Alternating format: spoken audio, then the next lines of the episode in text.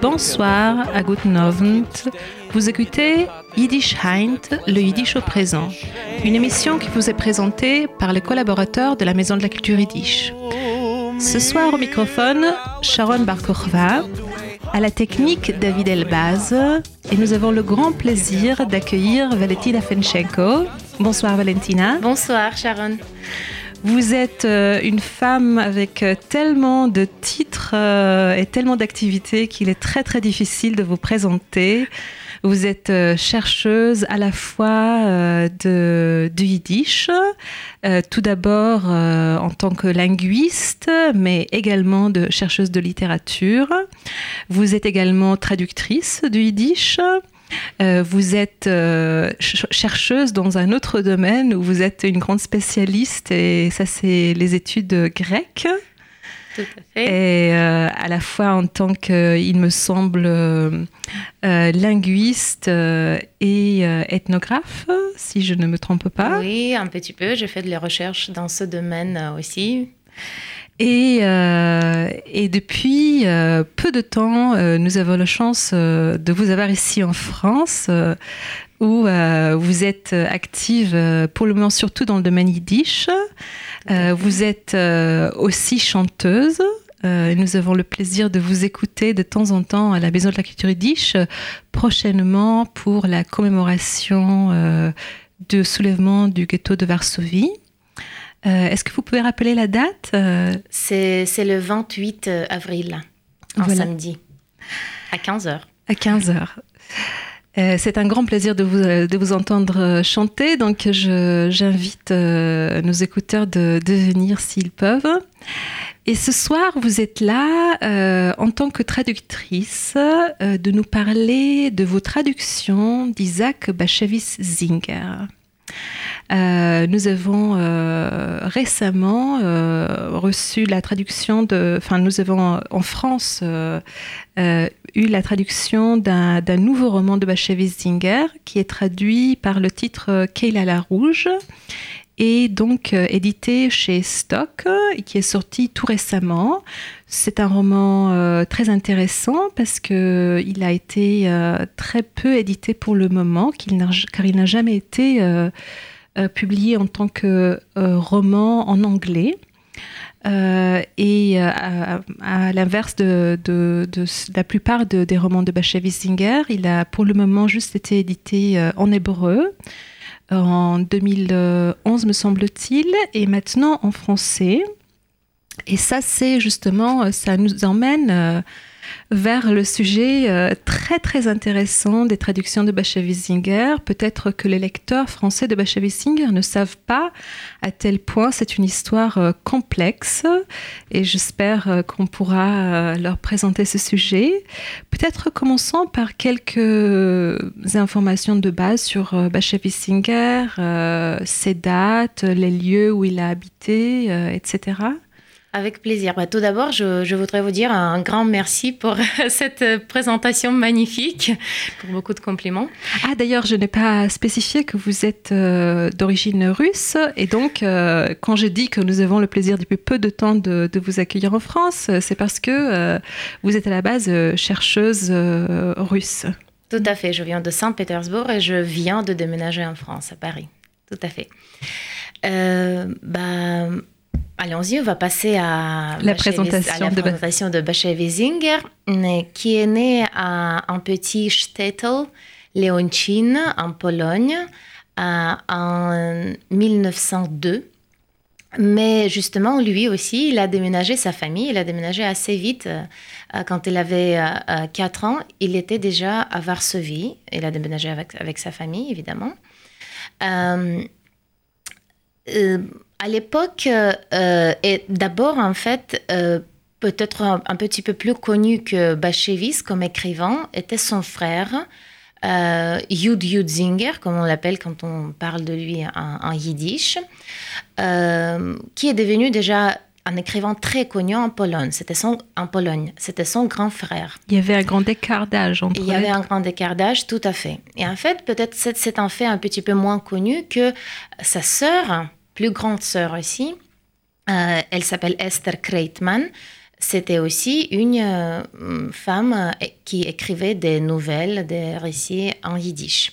Qui est connue au lecteur français grâce aux traductions de Gilles Rosier. Tout à fait, oui, tout à fait, c'est bien. Elle a passé en fait la plupart de sa vie à Londres. Bah, du coup, euh, elle a commencé sa carrière en Varsovie, sa carrière comme, comme un écrivain à Varsovie. Euh, le premier roman qui lui a ramené déjà un petit peu de reconnaissance, c'était euh, Sotten in Gorai, euh, qui a été publié en yiddish tout d'abord en, 1933. c'est un roman très intéressant, très bien élaboré de point de vue stylistique, très euh, assez compliqué, à vrai dire, même pour des lecteurs yiddish et pour les traducteurs en plus. C'est parce qu'il y a beaucoup de jeux stylistiques, il y a beaucoup de jeux linguistiques dans le texte du roman. Euh, euh, et du coup, la critique juive, la critique yiddish, a beaucoup apprécié ces, ce jeu euh, avec des œuvres de la littérature yiddish du 18e, 19e siècle qui, qui on peut trouver dans, dans le texte en du roman. deux mots le sujet euh, du euh, roman? Oui, en fait, l'action se passe après les massacres de Khmelnytsky. il s'agit d'un petit shtetl aussi, Bilgorai, où ben, en fait on voit la destruction de la vie de shtetl euh, on attend le, on attend Messia.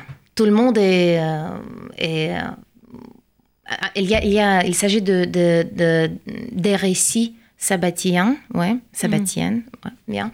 Euh, et hum, tout le monde entend déjà Messia. On arrête, par exemple, de manger du pain, de préparer du pain.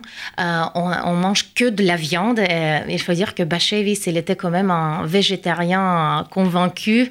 Oui. Euh, et du coup, pour lui, justement, le fait de que tout le monde mangeait de la viande, c'était un très, un très mauvais signe, disons, pour la société, pour la communauté juive. Euh, et du coup, on arrête de repérer les maisons, on arrête de faire attention à notre vie euh, communautaire, à notre vie sociale, à, la vie euh, ici sur la Terre en général. Et, on voit justement cette, ce, cette décadence de, de la vie de, de Stettel. Euh, évidemment que qui a eu effectivement lieu historiquement euh, après, les, euh, pogroms parce qu'on pensait que c'était le signe de la venue du Messie. Oui, tout à fait, tout à fait. De Messie, pardon. Du, coup, vous avez quand même une base historique et, oui, culturelle qui, qui, est, qui est là. qui Bachevis, il n'invente rien dans, dans, cette, dans ce cas. oui, et du coup, évidemment que à la fin, il y a une grande déception parce que le Messie ne vient pas. Et euh, il y a aussi une très belle histoire d'une euh, jeune femme, euh, euh qui devient possédée par un D-book. et du coup, il y a aussi cette, cette histoire de, de, cette, de cette jeune femme qui est un peu exploitée par un, par un par un riche. Euh, je n'ai, euh, je n'ai, euh, je pense qu'on n'a pas mentionné le titre en français. Tout à fait, oui, parce que le titre, justement, la traduction en français, il me semble un petit peu, un petit peu. je ne comprends pas pourquoi on a décidé, on a pris cette décision de traduire comme ça. vous, vous vous souvenez de, de titre? Non. Je pense que c'est Corne. Corne le bélier ou quelque chose comme ah, ça. Corne je, de risque de me tromper. Corne de bélier. Corne de bélier, oui, oui. Ah, corne de bélier. Ah, je comprends. Voilà, voilà. Euh, Mais sinon, le traduit de yiddish, euh, la traduction directe, euh, c'est Satan, à. Agorai, oui. Exactement, Satan à Agorai. Mhm. du coup, et pour vous dire la vérité, je trouve presque jusqu'à ce moment-là que c'est un des meilleurs vraiment romans de Bachevis qu'il a écrit. Mm. Même si on compte avec les, romans que j'ai traduits moi-même et, qui les, romans plus mm-hmm. bah, qu'il a, traduit après. Et donc un roman aussi qui a été publié en tant que roman déjà au départ. Tout à fait. Ce qui, on verra par la suite, n'était pas toujours le cas. Oui, mhm. tout à fait, tout à fait. Qui a été publié assez, assez vite, en tout cas mhm. assez rapidement, comme un livre en yiddish. Euh, en 1935, Bashevis déménage à, euh, à, New York avec son frère. En fait, c'est son frère qui l'entraîne, qui, qui, qui, lui sauve la vie. déjà Qui était déjà, oui, qui, qui travaillait, qui collaborait beaucoup avec le fameux journal euh, Forward, qui était déjà très populaire à, New York. La population juive à New York à, à ce moment-là était déjà très, très, très nombreuse très grande et, et Bachevis euh, déménage avec son frère. Euh, pour dire la vérité, au début, Bachevis euh, n'est qu'un nombre de son grand frère parce que il n'est pas quand même très bien reconnu comme un écrivain. Il fait de la littérature un petit peu. Il, s'en occupe. On peut pas même appeler littérature en fait. Il, s'occupe des publications un peu de jour, dans des journaux à droite, à gauche, des pas des choses très sérieuses, très sérieuses pour un littéraire. Euh, et un moment décisif euh, qui est tragique en même temps, c'est euh, la mort euh, du grand frère. Du grand frère, tout à fait. Oui, il, y a eu quand même une petite période de la silence, de la mhm. silence d'un écrivain mhm. chez Bachevis. Et d'ailleurs, je voulais dire quand même que je l'appelle toujours Bachevis bah, parce que je viens quand même de la culture yiddish. Oui. Et les romans que je traduis, c'était marqué comme auteur, c'était marqué Yitzhok Bachevis. Oui. Mais évidemment, c'est un pseudonyme. Euh, il, s'appelait, son nom de famille, c'était quand même Zinger. Et les, les lecteurs de, du monde entier le connaissent comme euh, Isaac Bashevis Zinger, soit Isaac Zinger, même tout court. Mhm. Euh, et il il ne voulait pas, il n'avait pas de cette possibilité en fait de prendre son nom de famille comme son nom d'écrivain euh, bah, parce que il était déjà occupé par son grand frère. Tout à fait. Euh, et du coup, il y avait déjà un Zinger écrivain, même Yud Zinger écrivain si vous voulez, euh, Israël et, et Bachev, il choisi un pseudonyme de, selon le nom de sa mère, Bacheva. Bathsheba. Du coup, il est devenu celui de Bathsheba, Bachevis. Et avec euh, le mort du frère, euh, d'ailleurs, il a repris en anglais euh, le nom de famille oui, de Zinger. oui, tout à fait, tout à fait. Mhm. Mais pas en yiddish, jamais en yiddish. Jamais en yiddish, non. En yiddish, mhm. c'était toujours dans, les, dans le journal Vorwärts, où il a publié quand même la plupart de, de, ses, de ses œuvres. il, a, il a toujours Yitzhak Et donc, à partir d'une certaine période, c'est un fait intéressant, les romans de Bashevis-Zinger étaient publiés d'abord en yiddish, en tant que feuilleton dans le roman de Forwärts. Oui. Et par la suite, et par la suite, on a commencé un petit peu euh, cette campagne de traduction de Bachevis euh, en anglais. Pourquoi j'ai dit campagne? Bon, euh, d'abord, c'était pas vraiment. Peut-être qu'il. En fait, je ne sais pas. On peut pas rentrer dans sa déjà rentrer dans sa tête. Du coup, on ne sait pas s'il a vraiment programmatisé, pensé que ça sera ça. Mais c'est vrai qu'il visait quand même un petit peu d'avoir accès vite, accès à, à travers des traduction, euh, avec de l'aide des traductions, euh, accès euh, aux lecteurs américains et et, tout ce qui tout ce qui accompagne en fait les lecteurs américains, ça veut dire des prix littéraires et, la reconnaissance mondiale.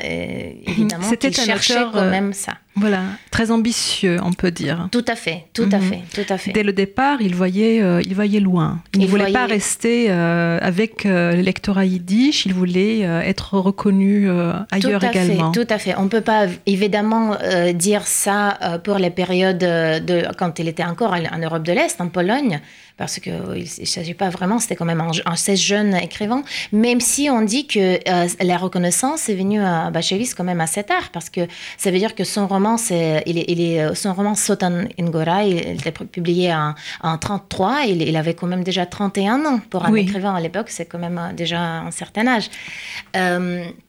et du coup, dès qu'il a compris cette possibilité de traduire ses romans en, en, en anglais, il a quand même pas mal investi là-dessus. et en général, on pense, il faut quand même dire ça aussi, en général, on pense que la première traduction des romans des textes de Bashevis en yiddish, la première traduction en anglais, bah, les lecteurs qui, en général, pensent que c'était Gimple Tam, euh, par euh, Saul Bellow, qui était aussi un lauréat du prix Nobel, euh, et qui était publié en 1950, si je ne me trompe pas, je pense. 52 peut-être, oui, 52. mais en fait, son roman, un grand roman, Famille Moscat, qui d'ailleurs a été, euh, dans la traduction anglaise, il a vachement réduit. Mhm. Euh, il était publié un peu avant, en, la, traduction anglaise a été publiée en 1950. Euh, et il y a quand même aussi un texte qui a été traduit en anglais beaucoup avant cette date. Et, et on a trouvé ce texte en 2015, du coup il y a deux ans, qu'on mhm. sait en fait que la première, la vraie première traduction des textes de Bashevis a été faite par son neveu, euh, par, le, par un des fils de Esther Kreitman, justement, à Londres. Euh, et c'était deux chapitres de ce roman Sotnin Gorai, dont on a déjà beaucoup parlé, euh, qui ont été publiés dans, un, dans une collection de romans, dans une anthologie, en fait, de, pas de nouvelles dans une collection des nouvelles juives. C'était une sorte de collection des nouvelles courtes juives, mhm. euh, traduites de mm, beaucoup de langues, euh, même, même du russe, de l'hébreu, de, France, de, de l'anglais, ça c'est sûr, du yiddish. Euh, et du coup, le texte de Bachevi, ça a eu sa première...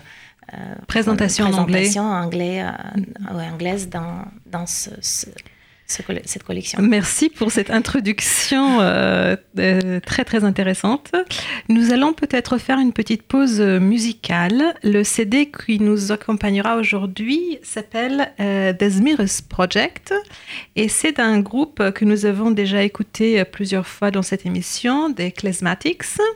Et c'est grâce à, à, Valentina Fetchenko que nous avons ce CD ici. Vous pouvez peut-être présenter la première chanson que nous allons écouter oui, la première chanson, elle s'appelle Sholem Aleichem. Du coup, c'est la première, euh, la, prière, excusez-moi, euh, shabbatique, très connue, avec une mélodie un, peu moins connue.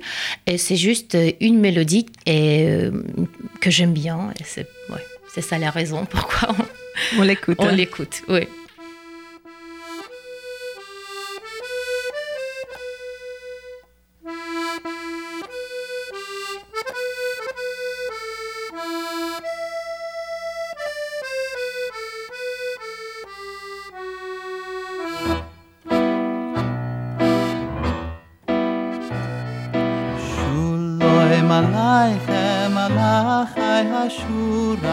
Malachai hashuloi malachai elyoy mi melech malchai hamluchim hakudosh purechim shuloi malaichem malachai hashurais malachai hashuloi malachai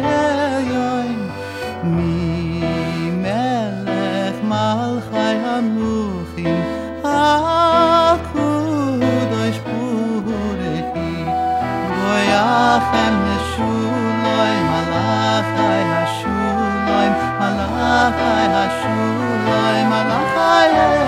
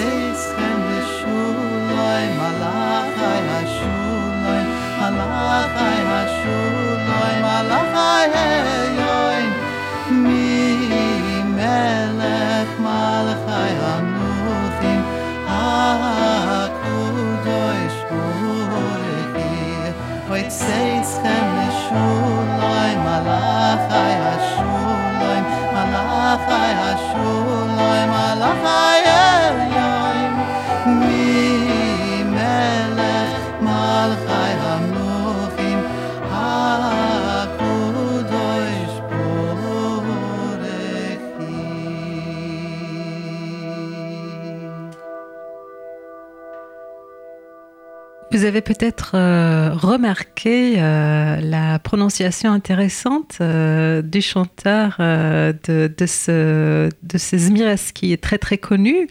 Nous, nous allons peut-être le commenter vite fait, même si ce n'est pas le sujet de notre émission. Mais ça a quand même un rapport avec Bacheviste, parce qu'en fait, lui, il parlait le même dialecte, il, quand même, il parlait quand même le yiddish polonais. Exactement. Et là, Lorenz Klamberg, il essaie d'imiter le dialecte polonais aussi. Voilà, donc c'est la prononciation euh, ashkénaze de, de l'hébreu, donc, euh, et euh, donc c'est selon le dialecte polonais, la prononciation ashkénaze polonaise. Tout à fait, tout à Oui, fait. Très intéressant. Donc revenons, euh, on a, on a pas mentionné une chose très importante par rapport à Bachevis. Mentionnons-la euh, avant de passer euh, aux Mais en autres fait, sujets. je peux dire que le fait qu'il n'a pas mentionné cette chose, c'est un peu ça qui, qui fait la critique yiddish. Et Oui. en général, les chercheurs euh, yiddish euh, euh, patriotes, disons, qui parlent de Bachevis parce que quand même, euh, pas tout le monde est d'accord avec le fait que Bachevis a eu le prix Nobel, que c'est le seul euh, écrivain euh, yiddish qui a eu ce prix parce qu'il y, a, il y avait d'autres noms quand même Oui. parmi les, les, Les candidats possibles. les candidats possibles, bah, par exemple Chaim Grade et, Et, et- et d'autres aussi. Et son propre frère qui malheureusement est décédé, décédé. avant d'avoir pu voilà, être candidat. Oui, tout à fait, Ouais. tout à fait. Bah, du coup, en, en 1978, oui, euh, euh, a eu euh, enfin euh, sa prix Nobel. Avant, il a eu, il faut quand même mentionner, deux prix de National Book Award. euh, aux États-Unis, c'est quand même un, un prix aussi très, très, très prestigieux. Euh, il a eu ça pour ses, euh, pour ses nouvelles pour des enfants. Mhm. Euh, et aussi pour, pour euh, d'autres nouvelles aussi. Mhm. Et le prix Nobel, c'est assez intéressant, la, comment on formule pourquoi, en fait, c'est quoi la raison, pourquoi elle a eu le, euh, ce prix. Parce que et, il, a, il a fait un bon mélange entre sa culture traditionnelle, la culture juive, euh, en fait, c'est même pas, euh, on dit pas juif, la, culture, la culture juive polonaise, on l'appelle comme ça dans le, cette formule euh, de, de la comité de, prix Nobel. Euh, il a fait un bon mélange de, cette culture euh, avec, et, et en même temps, il a abordé des questions générales, actuelles pour l'humanité. Quelque chose comme ça. Oui, donc un écrivain qui est à la fois un écrivain, euh, euh, comment dire, euh, qui, qui est ouvert vers le monde et qui nous euh, fait découvrir sa propre culture. Oui, quand, même, quand même culturellement très spécifique. Très... Mhm.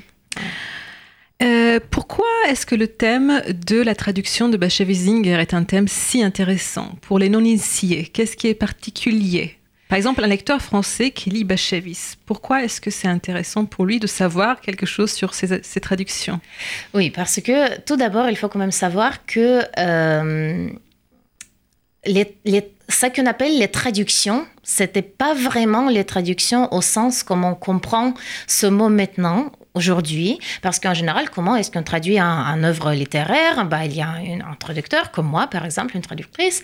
Et moi, je prends le, roman et j'essaie de, de, le rendre euh, très, très, très... En gardant tous les détails, en gardant le style, j'essaie de le rendre dans une autre langue pour que pour qu'il se soit pour qu'il pour pour un autre lecteur. Je change rien en fait euh, concernant le le euh, Le le contenu. contenu, mais aussi même j'essaie de faire quand même semblant, c'est-à-dire pas semblant, mais j'essaie quand même de garder la forme si Le je style. peux, le style, oui le Mhm. style. Vous êtes fidèle à l'original. Euh, Oui, tout à fait, tout à fait. Cette fidélité, c'est quand même euh, beaucoup apprécié dans aujourd'hui. Mais Bashevis, comme c'était lui-même le ballet-boss, le propriétaire de ses propres, euh, de, de, oui, de ses, de ses romans, C'est-à-dire euh, il n'a pas traduit. il n'a pas traduit. Il a, tra- il a- travaillé avec les traductrices. oui, il a, il a beaucoup modifié le texte de, Mhm. de- et, et concernant le contenu aussi, d'ailleurs. Mhm. Euh, et c'est pas lui-même qui a. En fait, il, il était très fier. euh, déjà un, un petit peu plus tard, presque à la fin de sa vie, euh, il a traduit quelques récits, quelques nouvelles, quand même lui-même en, en- en anglais. Mais en général, c'était pas lui-même qui traduisait, mais il. Il modifiait, il, il euh, contrôlait toujours les traductions euh, qui ont été faites tr- très souvent par des gens très connus. Bah, par exemple, j'ai déjà mentionné Saul Bellow, Mhm. euh, qui était aussi un écrivain. On sait que... Cette traduction-là, il n'a pas contrôlé, par contre, la première. non, justement, oui, oui, c'est ça, c'est ça. Il, il avait quand même de... Il, ouais, pas, il de ne savait même pas que ça allait être publié. Mhm. Tout à fait, tout à fait. Après, on sait que euh, ces rédacteurs ont, ont pas mal euh, intervenu aussi euh, aux traductions, c'est-à-dire parfois ils donnaient des conseils et même ils insistaient qu'il... euh, C'est rédacteur en anglais. C'est rédacteur en anglais, tout à fait. Euh, il insistait qu'il change un petit peu le sujet ou qu'il change même le titre, Mhm. comme c'est arrivé avec le fameux, peut-être la plus fameuse nouvelle, le plus, le plus fam- fameux roman de Bashevis Shosha, qui est Mhm. en yiddish, il a un autre titre. Euh, et euh, Et on va en plus, il y a la question de l'original yiddish, car à partir d'une certaine période, euh, bah, chez Wiesinger, on a dit déjà publier euh, ses romans en tant que feuilleton, euh, mais en fait, la version roman euh, se publiait directement en anglais. Tout à fait. Et, et c'est bien, c'est c'est vrai qu'il a beaucoup répété aussi que euh, dans d'autres langues, il faut traduire ses romans de la version anglaise. Du coup, la version anglaise, il, il, a pensé, il a considéré comme la version finale de ses, de Oui, romans. il me semble que c'est même euh, vraiment euh, une. euh, un- comment dire euh, c'est même spécifié euh, directement euh, qu'il faut euh, vraiment tout traduire à partir d'anglais. Tout à fait. Et ouais. donc tout ce qui est publié en France est traduit à partir de l'anglais. Oui, mais parce que si vous, si vous demandez les, les héritaires oui, de, Oui. de si vous demandez en fait un texte pour la traduction, vous payez les droits de, de publication et tout ça, euh, ils vont automatiquement vous envoyer les versions anglaises. Il n'y a Oui. pas de... Mhm. Il n'y a pas de, il n'y a pas autrement. à faire Mais déjà autrement. parce que, parce que je trouve que je ne suis pas sûre qu'ils ont les versions yiddish, en fait, qu'ils qu'ils les possèdent. Mhm. Parce que justement, les romans, la, la plupart des romans de Bashevis qui ont été publiés aux États-Unis étaient publiés dans le euh, journal Vorwärts. Euh, du coup, en, forme de feuille- feuilleton. oui. Et jamais publié en livre. Mhm. Et donc, euh, il est évident qu'un roman qui est publié en tant que feuilleton n'a pas la même forme qu'un roman qui est publié en tant que roman. On en parlera un petit peu euh, plus, euh, plus tard, je pense. Oui, tout à fait, tout à fait. Mais passons peut-être euh, à votre travail à vous. Euh, vous avez eu la possibilité de traduire deux romans de Oui. euh, du coup, vers le russe. Oui. Euh, pouvez-vous nous dire euh, ce que vous avez traduit déjà? Oui, j'ai traduit deux romans. Euh, un roman, il s'appelle en yiddish Sonim Geschichte von Liebe. En français, on le traduit comme Ennemi, une histoire d'amour. Et en anglais, c'est Enemies Love Story. Euh, qui, il était publié en Vorwärts aussi, en, feuilleton, en euh, 1966, du coup, du, février jusqu'à août. Les lecteurs de Vorwärts lisaient ce roman. Et en version anglaise, il était publié euh, euh, six ans plus tard. Euh, 72, en 72. Euh, et j'ai traduit aussi justement le fameux roman Shosha, euh, qui en yiddish s'appelait Neshome Expedition, ça veut dire l'expédition de, euh, de l'âme. Expédition en pluriel. Expédition au pluriel, oui. Et âme en singulier. Oui, tout à fait, merci de, préciser, oui. Euh, expédition de l'âme, un titre un petit peu bizarre, et je peux le commenter, oui, si, vous voulez. Euh, et, euh, ce roman, il est, plus tardif. Il, était publié en 1974 en yiddish et 60 justement, l'année quand il a eu le prix Nobel euh, en anglais. Mhm. Et euh, vous, pouvez, vous, pouvez, nous dire euh, vraiment rapidement de quoi parlent ces deux romans? Oui, Sonium, le, Les ennemis, une histoire d'amour. en fait, c'est le premier roman que Bachevis écrit où il s'agit déjà des Juifs aux États-Unis et de la culture juive, de, du destin de la culture juive aux États-Unis. Les héros de ce roman, ce sont les survivants de la Shoah. Le, héros principal, euh, Hermann Broder, euh, il était caché pendant euh, la guerre par une des, femmes qui faisait du, ménage dans sa famille. Et après, il, a, en fait, c'était une polonaise, c'était pas une juive. euh, et du coup, euh, il l'a épousée après, il l'a pris aux États-Unis. Et là, on voit Pensant que sa femme est morte. Pensant, tout à fait, pensant que sa femme est morte, là on voit quand même quelques parallèles avec le- la biographie de Bashevis lui-même. Euh, mais après, quand il, il arrive à New York, déjà, il, il est, comme, comme toujours dans, dans, comme- dans beaucoup de romans de Bashevis, le héros principal, il a beaucoup de femmes autour de lui, beaucoup de beaucoup d'amantes. C'est un motif qui C'est un revient. motif qui revient oui, tout le temps, tout le temps. Euh, et lui aussi, Herman Broder, c'est pas une exception. Du coup, euh, du coup, à, à New York, il a une maîtresse aussi, une survivante qui qui a qui a qui était dans des champs, qui a cette expérience de justement de la guerre très très très traumatique. Euh, et Masha, elle s'appelle Masha. Euh, et après, il y a sa femme qui reviennent en fait. Euh, les, les enfants ont été tués et, et sa femme, elle a, elle a survécu. Elle revient à New York. Euh, du coup, il y a aussi, aussi cette femme. Euh, mais si je peux déjà juste vous mettre de Oui. l'eau dans la bouche, Si, si, si, dans la version dans la version yiddish, il y a aussi une quatrième femme qui n'était pas, qui, qui n'est pas en fait euh, ni dans la, dans la version anglaise ni dans la traduction française de la version anglaise. Bien sûr, car elle était faite à Parce partir que, de ouais, parce qu'elle était faite, oui, justement. Mhm. Et c'est une, euh, c'est une euh, quatrième femme euh, qui est déjà justement elle. C'est un agent de, de la modernisation. C'est une américaine euh, lesbienne, en fait. Son nom, c'est Nancy Isbell. C'est, un anagramme qui, euh, qu'on reconnaît très bien de, de évidemment, Isbell lesbie. Euh, mais c'est pas que ça, parce que évidemment que Bashevis joue avec euh, un personnage biblique ici, euh, la reine Jézabel, euh, Jézabel, Jezebel, comme elle est en- aux États-Unis, on, on l'appelait comme ça. Et du coup, euh, en fait, c'est un personnage très, très, très positif, euh, mais qui, quand même, c'est elle qui euh, euh, apporte la mort hein, à- au héros principal. C'est-à-dire, il, annonce disparaît, sa mort. il annonce sa mort, Ouais. il annonce sa mort, mais aussi il disparaît euh, des pages du roman avec cette dame, parce que c'est Ah. elle qui, qui le ramène à Vermont euh, chez sa... Parce qu'il il veut, il veut vraiment... euh, il veut chercher un abri quelque part, il est fatigué de, de toutes ces femmes, de tous ces problèmes, tous ces problèmes qu'il qui restent après la Shoah et, et avec l'assimilation, qui, euh, il comprend qu'il y a quand même une assimilation, qu'il souffre de cette assim- assimilation euh, aux États-Unis. Euh, et du coup, c'est cette femme qui, l'a, qui lui dit J'ai une tante dans un Qui l'emmène village, ailleurs, hein. Qui le ramène ailleurs. Ouais, ouais. Ouais, et c'est elle qui Et donc déjà une,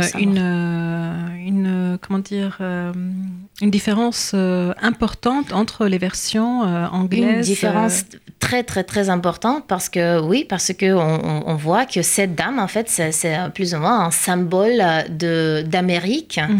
euh, qui apporte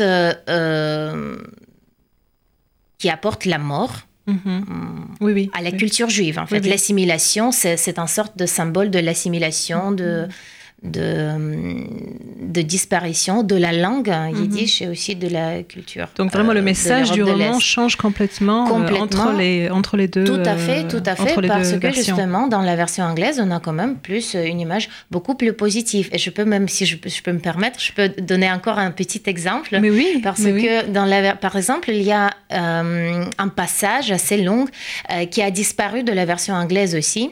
C'est une description de New York qui est décrit comme un Moloch, en fait, comme un monstre qui... euh, euh, vous voyez, parce que en fait, euh, l'héros principal, Herman Broder, il voit de, de la fenêtre du, bus, et il voit des travaux qui ont fait à New York, et on- il attend des sirènes, des machines, des pompiers, par exemple. Et il dit, il y a une allusion biblique là, très, très claire, c'est comme des sirènes de euh, Du coup, de, de- de- des sirènes qui, qui nous apportent euh, déjà Apocalypse, oui, des Ah oui. sirènes apocalyptiques Mhm. euh, de la fin de, la fin de, de- de ce monde. Mhm. Euh, et hum, ce passage, il, il est, il est disparu de la version. euh, euh, et, et justement, évidemment, que, que c'est New York, c'est Amérique qui dévore cette culture juive, qui, Oui. qui l'assimile. et Le, le- La critique de l'assimilation la euh, n'est pas présente euh, dans la version anglaise. Euh, pas du tout, pas du tout. Et, Mhm. et en plus, on a une autre image, justement, de, de cette fenêtre du bus. Euh, Herman Broder, il voit, euh, il voit beaucoup de choses. Il voit des annonces de, de euh, bar mitzvah, de Talmud Torah, et des, pubs des, institutions juives, justement. Et après, il voit, euh, tout d'un coup, il, regarde, il, voit euh, des juifs euh, qui, euh, dans, une synagogue, euh, qui lit, de, étudie de- le Talmud, Mhm. et il voit qu'ils ont des, des barbes, ils ont comme des... En fait, ils sont décrits un peu comme Moïse dans, dans, dans la Bible. Dans la Bible, oui, des, Oui. des personnages bibliques. Ça veut dire qu'on a une image, en fait, de juive. euh, c'est une culture ancienne, ancrée dans la Bible. Et, et on, on ne décrit pas des juifs comme, comme des voisins, en fait, comme, comme des gens qui, sont, euh, qui ont débarqué, euh, émigrants, des nouveaux émigrants aux États-Unis. Non, pas du tout.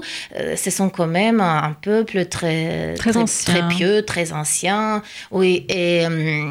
et c'est comme ça qu'on présente la culture juive, mais aussi euh, les juifs eux-mêmes, euh, sur les pages des romans anglais. Ah, et, mais Anglais, pas en oui. yiddish. Pas en yiddish, non, non, pas, non, non. ah, ça, c'est ça, c'est quelque chose qui a été rajouté. à rajouter après, justement, dans Ah. la version anglaise. Ah Mais oui. j'aime bien comparer ces deux passages parce que ça, ça fait quand même voilà, un, un- contraste assez, sacre- euh, oui, oui, sacre oui, euh, oui, tout à fait. Mhm. Donc nous avons déjà un peu commencé euh, le sujet des, di- des différences, euh, mais on reviendra un peu sur ce sujet un peu plus tard parce que vous- je sais que vous avez beaucoup plus à dire sur ce sujet. Euh, mais peut-être d'abord parlez-nous de, de votre processus de traduction à vous, car vous n'avez pas tout à fait traduit comme d'autres traducteurs. Je, si je peux raconter une petite anecdote personnelle, je me souviens qu'un jour, je vous ai vu travailler par hasard à la Bibliothèque nationale euh, euh, sur quelque chose et c'était très intriguant. Je, je me suis rapprochée, j'ai demandé ce que vous faites. Vous étiez avec une page énorme, vraiment, je pense qu'elle était plus grande qu'un A3 Ouais, ouais, ouais. euh, bien plus grande. Et, et vous avez, et avec une écriture toute petite, toute petite, toute petite. Et, et vous m'avez dit que vous êtes en train de travailler sur la traduction de Bassett Businger. Ennemi, une histoire d'amour, voilà. Et, euh, et donc, vous avez pu travailler à partir du feuilleton euh, qui a été publié euh, dans le Fort Vert. Tout à fait, mais j'avais pas de choix parce que euh, ces, ces romans ont- n'ont pas été traduits, n'ont pas été, pardon, publiés en forme de livre. Oui, tout à fait. Du Donc, coup, un- voulant traduire du yiddish, vous avez traduit, traduit à partir des photocopies du feuilleton. Tout à fait, même des photocopies de microfilms de la bibliothèque de l'université hébraïque euh, de Jérusalem euh, qu'ils m'ont envoyé, euh, oui, pour, pour que je traduise. Du coup, c'était des photocopies de, photocopies de microfilms des pages de Fort Verte. Oui, Bah, déjà un sacré travail rien que pour avoir le matériel de base. Tout à fait, tout à fait. Oui. Et, et donc, euh, en travaillant, vous avez pu déjà euh, voir euh, des grandes différences aussi liées au format de, de, de la publication. Oui. Parce qu'en feuilleton, on n'est pas publié de la même manière qu'un roman. Tout à fait. Déjà, il faut quand même savoir que ça se passe vite. Mhm. Ça veut dire qu'on écrit vite pour écrire Oui. des feuilletons. Ça veut dire que euh, Toutes les semaines? élabore, oui, tout à fait. Il faut quand Mhm. même donner un Du matériel être, toutes les être semaines. productif. ouais. Et, et on sait que le rédacteur de Forward de l'époque, Abraham Khan, il avait quand même un- une certaine confiance à Bashevis. Du coup, il ne demandait pas un roman entier fini avant, comment, avant de lancer la publication. Oui. Ça veut dire que Bashevis, c'est ça, on le voit très bien, il écrivait euh, Au fur et à mesure. Au fur et à mesure. oui. Et parfois, il changeait, peut-être, il voulait changer quelque part au milieu, et, Ouais. et pas beaucoup de choses, pas grand-chose évidemment, mais quand même. Mais du coup, il y a quand même. hum, euh, il y a, euh, si on compare encore une fois de- la version yiddish avec sa traduction anglaise, on voit très bien que euh, sur le, le niveau formel, il y a quand même des grandes différences parce que, bah, tout simplement, le style des versions anglaises est beaucoup plus élaboré. Oui. Et le style en yiddish, moi, je peux en fait le, le comparer avec le style de Dostoïevski. Comme moi, je suis russe et comme j'ai un rapport. Parce que chez Dostoïevski, on trouve, et d'autres écrivains euh, le critiquaient vraiment beaucoup pour ça, parce que son style, il écrivait aussi très vite, parce qu'il gagnait de l'argent euh, avec sa, euh, ses, ses romans. Du en coup, France aussi, on connaît des écrivains comme ça. tout à fait. Balzac, Ouais, ouais, tout- Balzac, exemple, oui, on de Mhm. Balzac, tout à fait, par exemple. Et du coup, euh, du coup, il, il soignait pas son texte. Et chez Dostoevsky, par exemple, c'est très connu. Il y a euh, un, un exemple. Il écrit euh, il y avait une table ronde de forme ovale. C'est un peu, euh, oui. Oui. Bah, du, du coup, chez Bashevis, je dirais, il y a aussi quelques tables rondes de forme ovale dans le, dans le Oui. texte que j'ai traduit. Euh, il faut dire que j'ai insisté, et j'ai même euh, un peu insisté avec mon rédacteur, de ne pas corriger. euh, Ah, c'est vrai? Ça, oui. Mhm. Bah, parce que je trouve que euh, ça donne un, un- ça donne un, bah, un certain, une certaine couleur à, à ces textes parce qu'il faut quand même, quand tu lis ces romans, ces traductions, il faut quand même garde, avoir dans la tête ce fait qu'on était publié, ils- ont été publiés comme ça. Mhm. Et c'est c'est aussi un fact de la culture. Et donc, vous n'avez pas euh, corrigé, par exemple, les répétitions qu'on a dans un feuilleton, euh, qu'on n'a pas dans même un roman. si c'était Mhm. très tentant. Oui. Mais non, je n'ai Oui. pas corrigé. J'ai un peu même insisté de ne pas le faire. Euh, parce que il il y, a, il y a pas beaucoup de répétitions, mais il y en a quand même. Oui. Et, et c'est que un peu dommage qu'on on le perd évidemment quand, quand, quand on publie euh, une nouvelle comme ça, un roman comme ça, euh, dans, comme, comme un livre.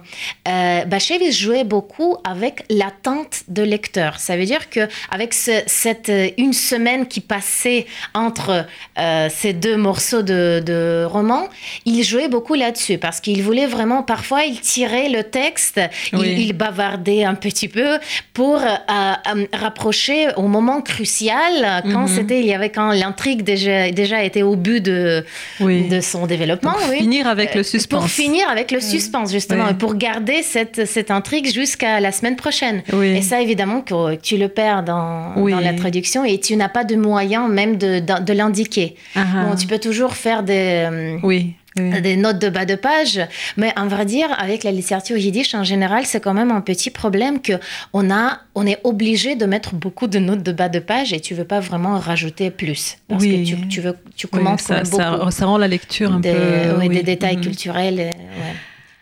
Euh, malheureusement, notre euh, temps passe trop trop vite. On n'a plus beaucoup de temps de, de raconter beaucoup de choses.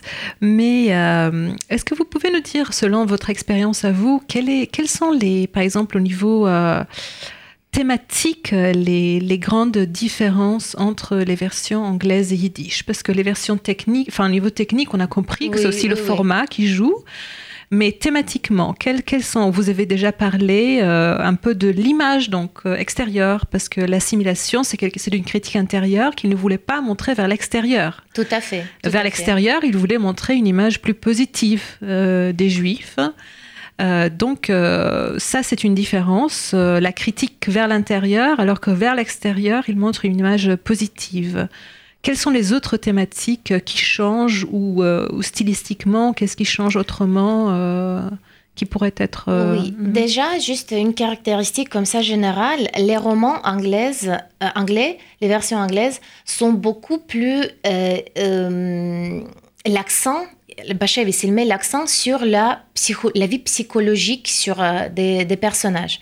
Ça veut dire que, bah, bêtement, juste comme ça, il y a plus de dialogue Euh, dans des versions yiddish, il y a beaucoup moins de dialogue, il y a beaucoup plus de, euh, de euh, discussions philosophiques, un peu mystiques, euh, et, et beaucoup plus de monologues. Il faut dire que Bashavis était un grand savant euh, qui s'intéressait beaucoup à beaucoup de sujets, entre autres justement la, la mystique juive, Oui, et qu'il a intégré beaucoup de, de ça dans sa littérature yiddish. Oui, tout à fait, tout à fait. Mhm.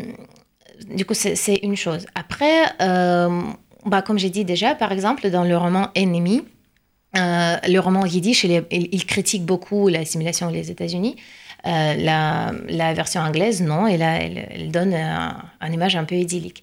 Et justement, cette tendance de donner une image idyllique aux, aux lecteurs américains, on peut le voir dans d'autres romans aussi. Par exemple, dans, dans Neshom Expedit, c'est sous Shosha. Dans la Alors, on n'a pas beaucoup parlé de ce Oui, roman, malheureusement. oui, Oui. c'est ça. Euh, par exemple, on... euh, ah, même... même Allons, on va rester sur, sur les ennemis. Oui. Ce n'est pas grave aussi. Parce que dans les, dans les ennemis, justement, on, on voit aussi très bien. Euh, la fin du roman dans la version anglaise, c'est euh, euh, Tamara, la, la première femme de Herman Broder, de, de, le héros principal. Euh, quand on lui demande, en fait, elle reste une aguna. Oui, ça veut dire c'est un statut très très difficile pour une femme juive parce que German l'a quittée sans donner une divorce, sans rien. Ça veut dire qu'elle ne peut pas se remarier et il faut il faut qu'elle gagne sa vie, euh, on ne sait pas comment, et, euh, dans un Mhm. pays étranger et tout ça. Donc, elle, coup, elle c'est ne un peut- elle est, statut- elle est- voilà, hein, elle ne peut pas se marier parce qu'elle n'est pas, son mari n'est pas mort officiellement. Tout à fait, parce qu'elle et n'est pas puis, elle n'est pas divorcée. Oui, parce que Mhm. oui, et parce que la mort, elle n'est pas constatée. Il a, juste disparu. Euh, et on, sait très bien dans, dans la littérature yiddish, c'est un statut le, le plus pénible pour une femme, justement. Mais euh, elle refuse de se remarier. Et il dit, euh, quand un des, des personnages, Rabbi Lempert, comme ça, il essaye de, de lui proposer, faire, faire des propositions matrimoniales. euh, Est-ce qu'on peut éventuellement euh, demander les rabbins de la libérer de ce statut en fait. constatant la mort de Herman Tout voilà. à fait. Et en plus, celui qui demande, euh, c'est lui-même. le- oui, c'est Voilà, un qui, qui- voilà, hein. euh, rabbin lui-même, comme on l'appelle dans la, à l'américaine, on l'appelle rabbi. Du coup. Euh, et euh, elle dit non, je, je veux pas, je veux pas me marier, mais il dit mais, mais, mais comment tu veux, tu veux pas du tout te marier? Elle dit non, je vais peut-être me marier dans, dans l'autre vie et avec Herman de nouveau. Du coup, elle est très fidèle à son mari. Et on voit cette image de la famille juive, en fait, des femmes juives qui sont fidèles, de la- des, des, hum, valeurs familiales qui sont euh, vraiment très importantes pour euh, la culture juive traditionnelle. Du coup, il crée, il crée une image de la société traditionnelle avec ses valeurs familiales, avec Et des ça, j'ai perdu un peu. C'est quelle version? oui, et je sais, c'est la version anglaise. Ça, c'est la version anglaise. oui, tout Voilà. à fait.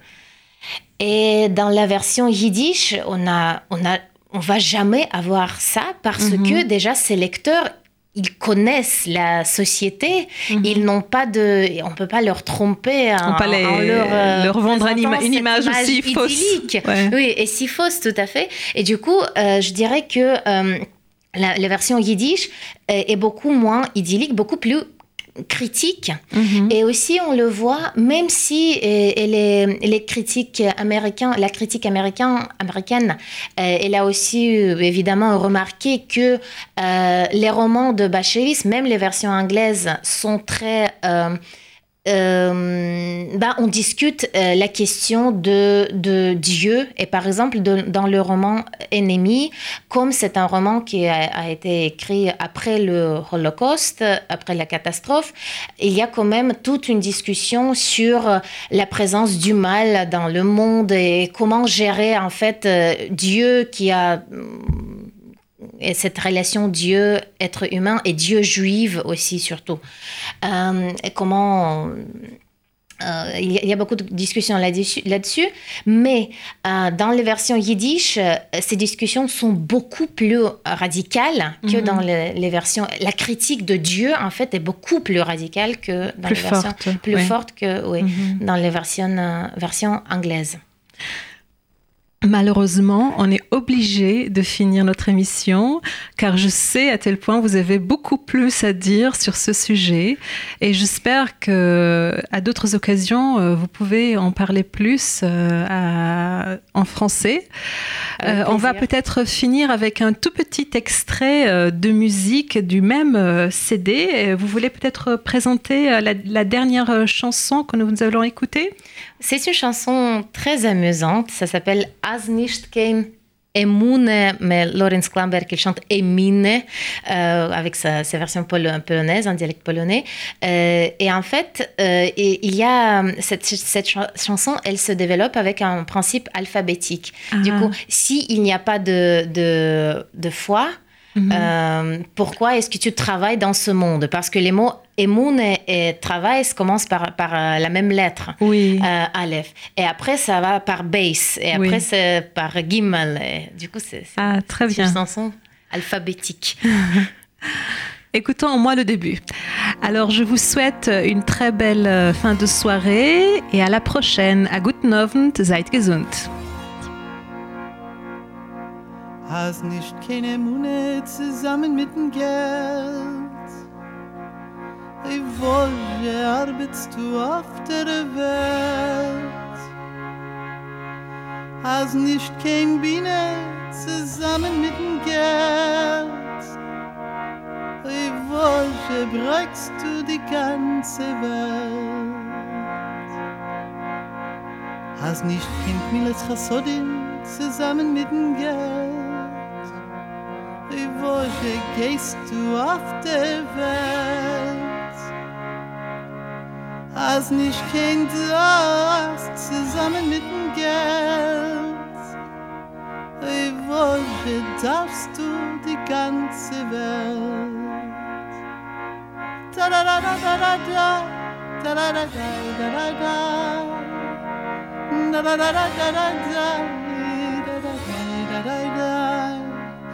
da da da da da da da da da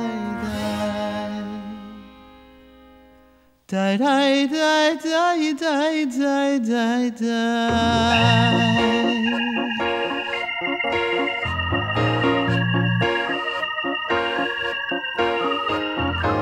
knach noch so sorchim zusammen mit dem Geld Oi woje hore bist du auf der Welt das nicht. Kein wie du zusammen mit dem Geld.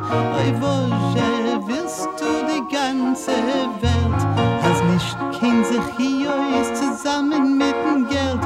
Oi Vogel suchst du auch für der Welt? Als nicht kein Chassidus zusammen mit dem Geld? Oi Vogel habst du die ganze Welt? Da da da da da da da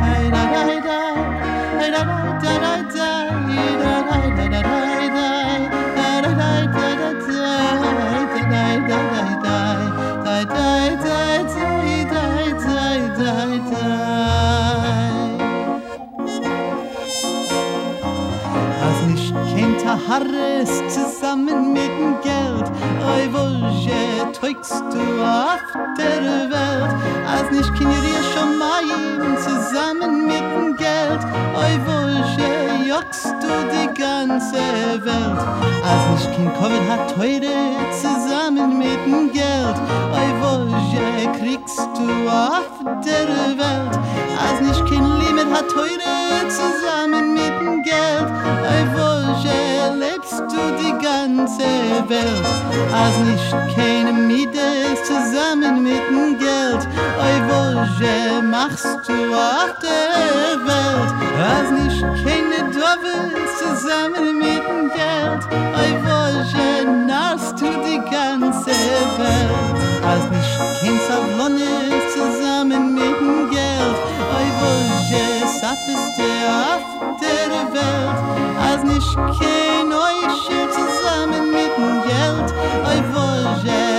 besetzte die ganze Welt.